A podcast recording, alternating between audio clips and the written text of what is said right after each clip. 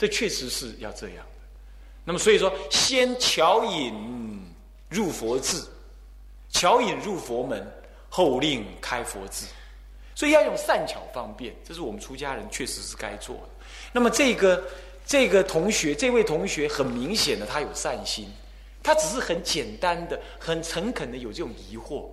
那么如果说遇不到一个出家人这样把他导引，那就太可惜了啊！所以说，我们并不是要改变修行的方法或者解脱的内容，我们是弘扬佛法的途径不同，以及用心去领会现代人的感觉。然后用现代人的语汇跟理解的方式去讲给他听，最后讲的还是很传统的内容。那么 还有一个问题啊，不多了啊。那么还有嘞，呃，有一个人，有一个小孩子才十四岁。常常听呃某一些法师的呃磁带，那么呢，他听的磁带里头说到说极乐世界是七宝具足庄严哦，所以我们要求生极乐。这个小女孩就问她妈妈说：“诶，极乐世界要有这些宝贝的话，那大家都想去，是不是很贪心？是不是因为贪心才才去？这是童言无忌呀！哎，但还真的。”还真的有出家人这么讲啊！他说：“极乐世界黄金为地，未免太俗。”你看看，你听了要不要倒？真的会倒啊！出家人还有这种讲法啊！所以连出家人自己都疑惑，人家这个小女孩这种这种五怀疑也也对呀。你要知道，法师讲经，你不能够听经死在句下。有的法师讲经啊，是以善巧方便接引那个出击的人，这些出击人就以贪心为本嘛，他就跟他讲说：“那你很漂亮啊，很好啊，你赶快来哦，来路就很很好哦。”他就来了嘛，对不对？那这个是那个法师啊，在善巧导引。人家说啊，会讲经的还不如会听经的重要。你要听经，此在句下。那么一文解义，那三世佛冤死翘翘。极乐世界亦复如是。极乐世界名为极乐，其实是其实是什么？是极灭为乐。我们说有种种诸乐，就会让人以为说我们是要去那里享乐的。这不过是对众生的苦而假名说有极乐，对娑婆世界这种坑坑洼洼。邋里邋遢，你看那个每个下一场，这个这个这个这个这个这个这个这个这个午后的雷阵雨之后，电也断了，满地泥泞，好不好受？不好受，是吧？那么，所以我们说极乐世界怎么样？哦，黄金琉璃为地，意味着说没有那些污染物。但是，是不是真的是你贪爱的黄金呢？各位呀，到极乐世界呀，已经无所谓贪爱的黄金、琉璃这些的，那都是你的清净心所显的自然清净的东西。你大可跟那个小女孩讲说，那个所谓的宝贝只是一个比喻，比喻说那里都是很干净，没有那些污染灰尘。也没有那些肮脏、让人踩了不舒服、碰了不舒服的那些瓦砾、泥巴、细菌等等。那么，因为去到那里的人心都很清净，不贪求，所以自然就看到外界呢，就像清净的黄金一样。那是一个比喻。我们不是因为他那个才去，是为了要到那里去跟阿弥陀佛学更深的法门，来度化更多的众生，发这种好心，所以去那儿的。你要跟他讲清楚，这样就没问题了。那你说，哎，那师傅你这么一讲，我也糊涂了。那到底极乐世界有没有黄金？师傅你说嘛，有还是没有？又有人要问这个问题了，对不对？是不是？接着就问这个问题了，有还是没有？糟糕！我跟你讲，有也等于没有，没有也等于有，何以故？黄金在咱们这个世间才有价值嘛，对不对？在极乐世界，失时实质，楼阁自然虚空随身而动，衣服呢想念即着身，你要黄金干什么？对不对？所以那不过是弥陀佛的清净愿，以及你的真信心，两者相感，自他二力相感，他所显露出来的一种清净相。然而。那个清净相对娑婆的众生来讲是无法描述的，所以只好假借说佛里头所好要认为清净庄严的所谓金银琉璃车驱玛瑙珊瑚琥珀这类东西来做比喻而已，哪里是那个？是比那个，哎呀，好上无量无边倍，又来了。好上无量无边倍呀，这样懂了吗？懂的意思了吧？所以到底有没有？肯定是比那个还好的，可是完全不是你会去执着的，懂吗？懂不懂？这样搞定了没有？定了，定了。这样子行不行啊？这样回答，可以不可以？可以，好。你说你是一个在家人还出家人，我搞不清楚。但是你说你是释某某，解释的是，那就你是出家人呢。可是你又说你呢不愿意在六道轮回，希望呢呃放下一切前来五台山出家，却因为年龄已经过了，今年虚度二十八，那么那么怎么办呢？我都搞不清楚。你说你想出家，年龄过了，换句话说，你就变成你不能出家了。可是你的宿名又是释某某，那你是出家人呢？为什么不能出家？那我就不知道是什么意思。那虚度二十八，二十八岁是老了点呢，不过还不太老啊，还是可以出家，对不对？那你说哦，普寿是不收你了，是不是？那普寿不收你有两个办法：第一，你到另外地方去出家，然后再来参学。第一个办法，第二个办法呢？你就赖在这，躺在这不走，看怎么样？对不对？那看怎么办？对不对？呃，你把问题交给常住了嘛？对不对？啊，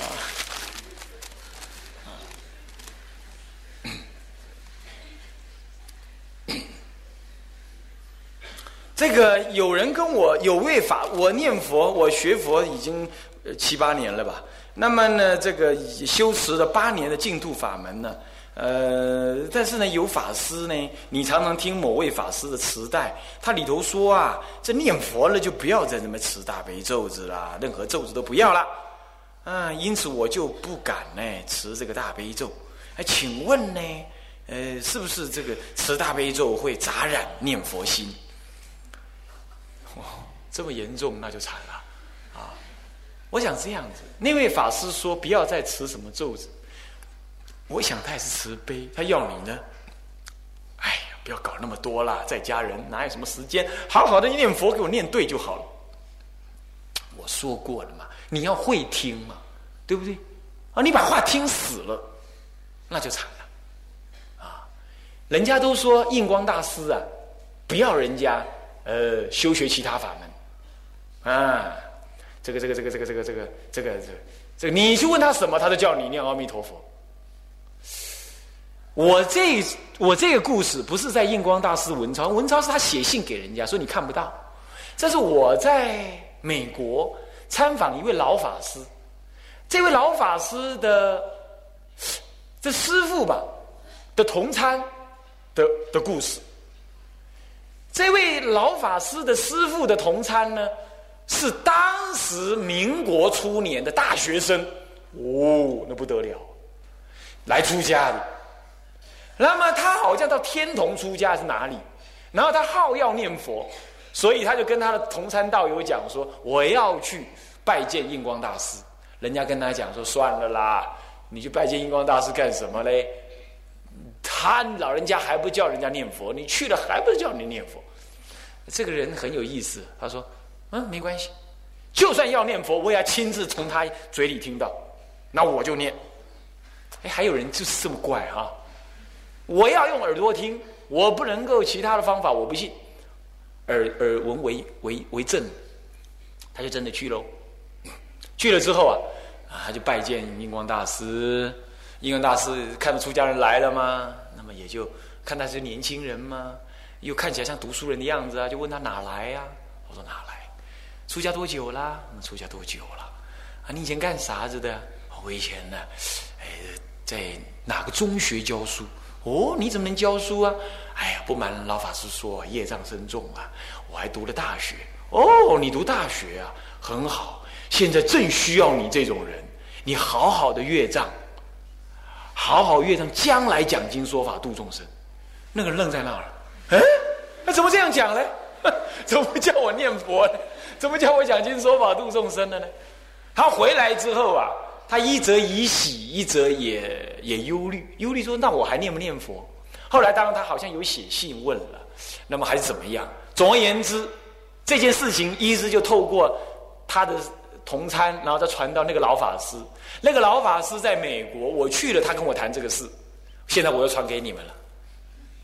你们再传给别人，意思就是说啊，你要知道，老法师有时候讲经，有时候写信，有时候怎么样，他的对象是居士，乃至于是有学、有水平、有知识水平、有没有知识水平，或者学佛久，或者学佛浅，或者有信心，或者没信心，他是随病随碾，对不对？随病施药，随治随撵。你不能够拿一种药医百病，所以有时候老法师讲经也好，哪位法师讲经也好，他有时候是对某些境来讲的。你要死抓这样子，那讲好了，三藏十二部全部丢到海边去。那佛陀第一个就是打我们嫌差的人，释迦佛他就打我们嫌差的，他每一次都老人家讲那么多经干什么？让我扛都扛不了，何况读，对不对？你懂意思吧？更何况。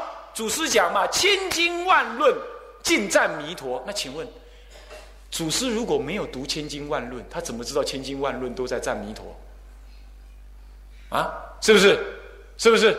所以说啊，我想这句话应该这样理解，就是说，如果你自己持大悲咒相应，那么你以持咒的功德回向往生，你以持咒的方法来增长你修行，这样就可以了。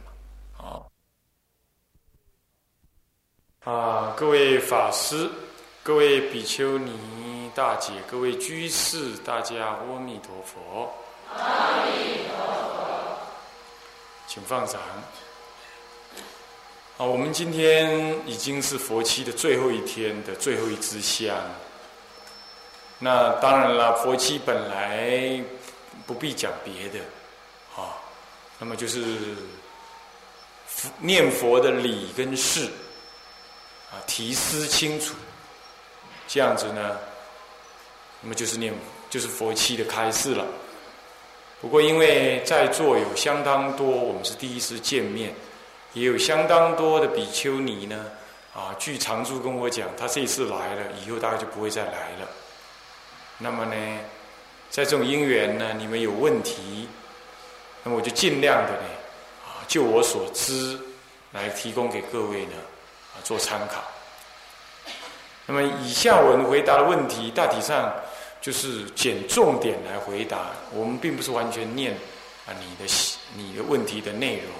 好，其次呢，呃，啊，如果你只是表达你的意思，大体上你的意思如果没有错，啊，或者是说也没有什么对或错的，只是表达你的心声，啊，你也没有问问题。那如果是这样的话，那我们就。那我们就不答了，这样减，这样子精简这个时间，好。那么以下我们就啊，大体上呢，啊，来回答大家的一些问题。首先有人问呢，他说这是一个比丘尼，他说有时候好像心情好的时候，什么看什么都对，但是心情不好的时候呢？看什么都不对，啊，那你在你正念提起的时候，好像什么都能修行，可是遇到了心情不知道怎么莫名其妙的这个提振不起来嘞，那么的，好像种种对峙你都对峙不了，请问这个该怎么办？我猜你可能出家没有多久，所以你才会有这种问题。呃，出家久了。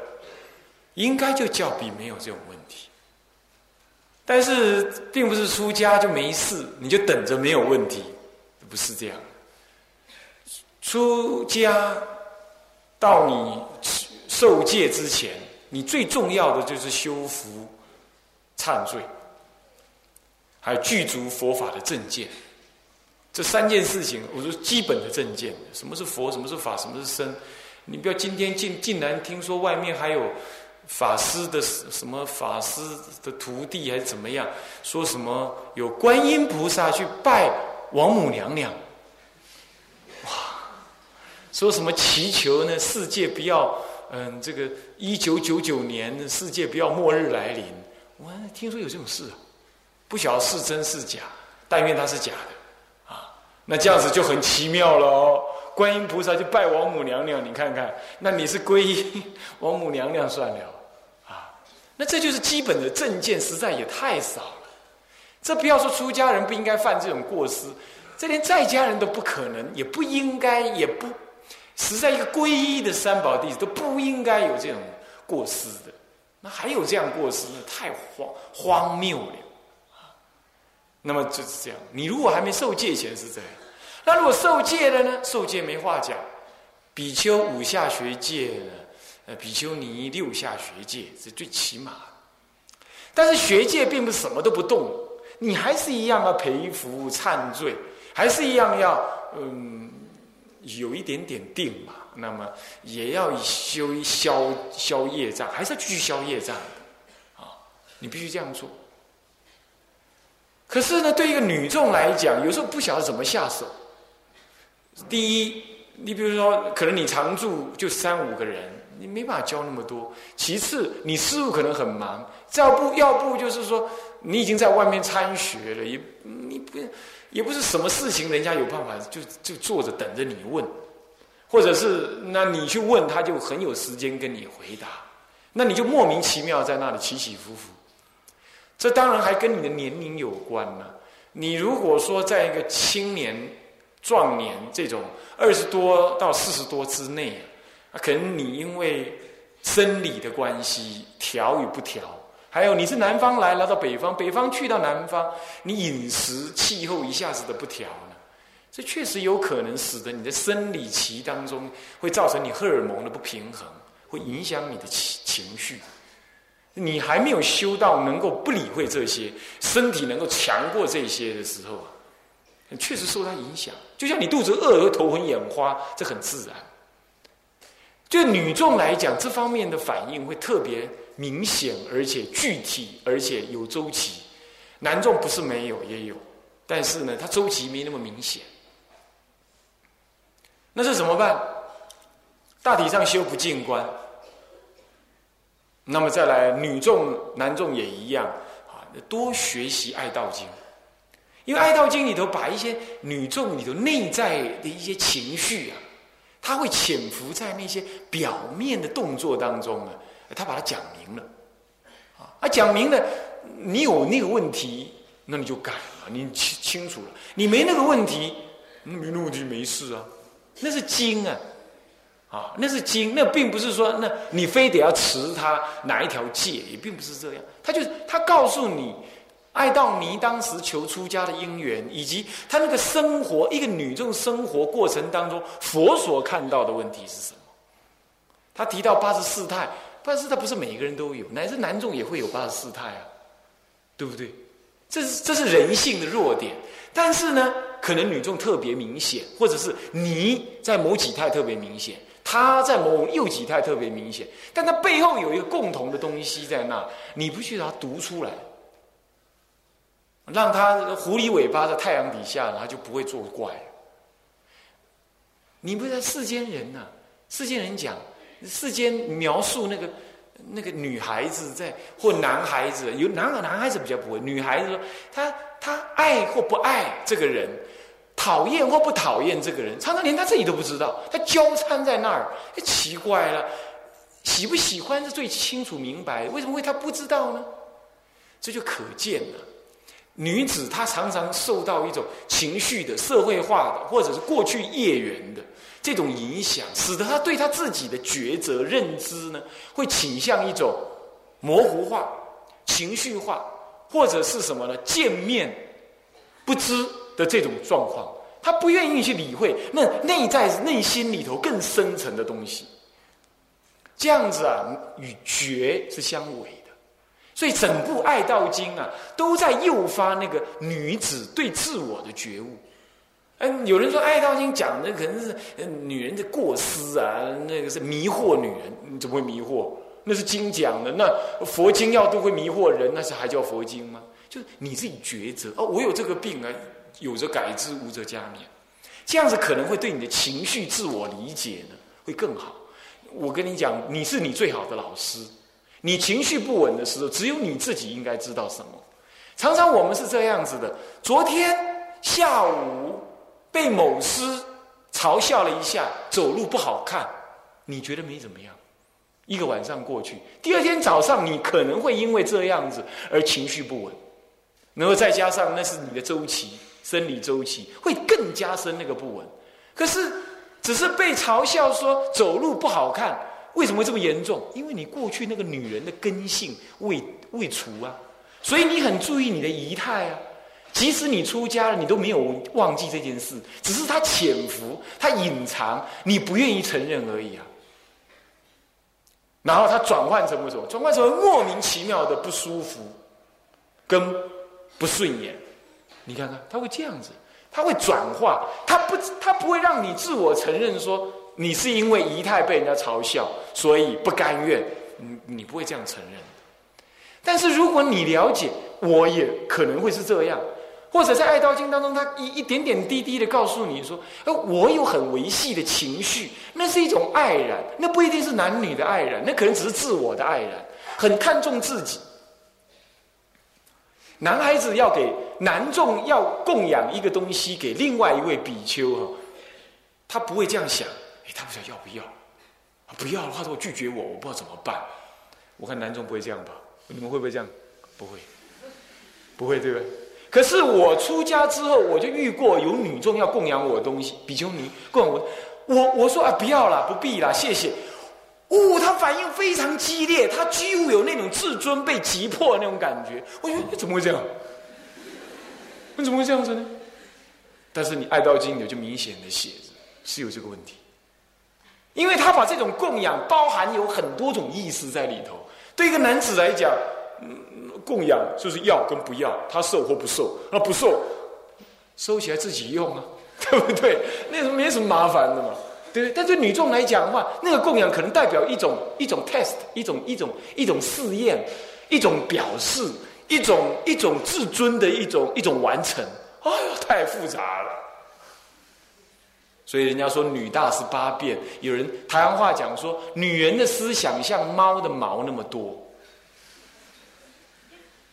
刚刚你要蒙他贼啊，讲这样话，闽南人你们就听得懂这句话，这都是老祖宗传下来的话，他这并没有什么男女不平等，这是他的观察。OK，所以说这样子一个女众这样的问这种问题，我一点都不惊讶，我一点都不惊，而且应该很多人会有类似这种问题，尤其越出家越越短的时间，他越会这样，所以我一定要建议你。多听《爱道经》，不能把它当做戒律来补偿。说我不学戒，我学《爱道经》当然不够。我是说，《爱道经》跟戒一起学，啊，来补充，来增加你的理自我理解。那当然一定要拜忏，一定要拜忏悔。你要怎么办？拜阿弥陀佛。你每天一百零八拜，拜阿弥陀佛。啊，当然你愿意拜八十八佛，那都很好哈，哪个忏都可以。你问我说，到底读佛学院好不好？有人说读佛学院之后还俗的很多。我讲，我也曾有人曾经讲过这种话，办佛学院的听了很不舒服。但是我告诉你，连佛学院的老师还俗的都很多，比例上，他当老师还还俗，这都不等同于一个不懂佛法的人还俗哦，那很严重的哦。大陆如是，台湾更如是，尤其是南众比丘，能说善道，又年轻又温柔，一下子就被那女居士给抓走了。所以佛学院能不能保护你呢？我觉得最能保护你就类似像普寿寺这种地方，人多眼睛多，你 你要随便乱干，马上就被丢揪出来。有谁来找你，立刻传遍整个普寿寺，对不对？这就是人多好修行，也没有人敢来惹你，这确实是。那你那这样讲，是不是不要读佛学院？看什么佛学院？到目前为止，我没有看到一个好的佛学院，所以我没办法跟你说不要读佛学院。我只是说，搞不好有理想中的好的佛学院，但它还没有成立，这样子。那么为什么会这样？你想想看，佛制戒律，一个大比丘最多最多四分律要求，最多最多一年能够剃度三个比丘，能够让有三个比丘，同时能够剃度三个沙弥是最多有福德有智慧的比丘能够这样而已。为什么？他一个人有福德的比丘，一年只能教好顶多三个人，哈 哈。佛学一个班五十多个，谁是你你的亲教师？谁是？哪个是？你的院长吗？教务主任吗？训导主任兼学还是哪个执事老师？都不是的，在佛学院里头熏了很多恶习。我告诉你，糟了，我讲这话出去一定会被佛学院骂死。但这是事实，但是事实。那你会想，法师你自己还办佛学院？哎人在江湖，身不由己。你要知道，啊，那 长老有命，你不能不去办。我也是尽量让他理想化，很难。那你说，那眼前这些法师，对不起，他们都佛学院出来的，可是不会太差吧？对不对？那为什么？所以我说，我不能跟你讲说读佛学院不好啊，不，我不能跟你讲说不要读佛学院。我从来没说，我只说佛学院有缺点。我没有说你不要去读，那你问我到底要不要嘛？你说嘛？我就是不说，怎么样？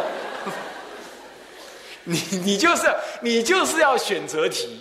我告诉你，佛法没有那种选择题的，没有那个标准答案。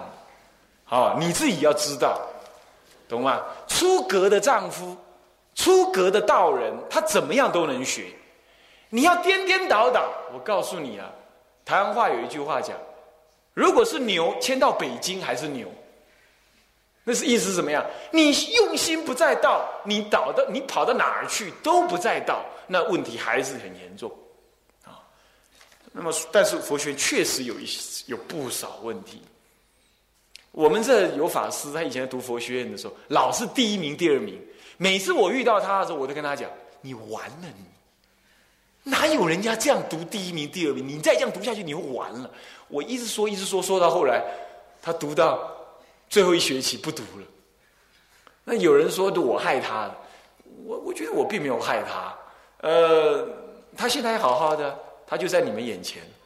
哪一个你不要猜，就就在你们眼前，对不对？所以说，事事实上，我我一直还是觉得那嗯这样并不顶好。尤其佛学也会比，你几分呢？我几分？你怎么几分呢？我怎么才几分？你看怪异啊！你几分？往生能看你几分呢？来，来试试看，今天咱们几分？看能往生的人能几分？笑话！修行能看几分的吗？你懂意思吗？了生死这件事情能够计量化吗？不能所以说，佛学确实有很多问题。但是你说绝对不去读吗？人家眼前这些师傅们都读过佛学院，你怎么办？怎么办呢？我不知道。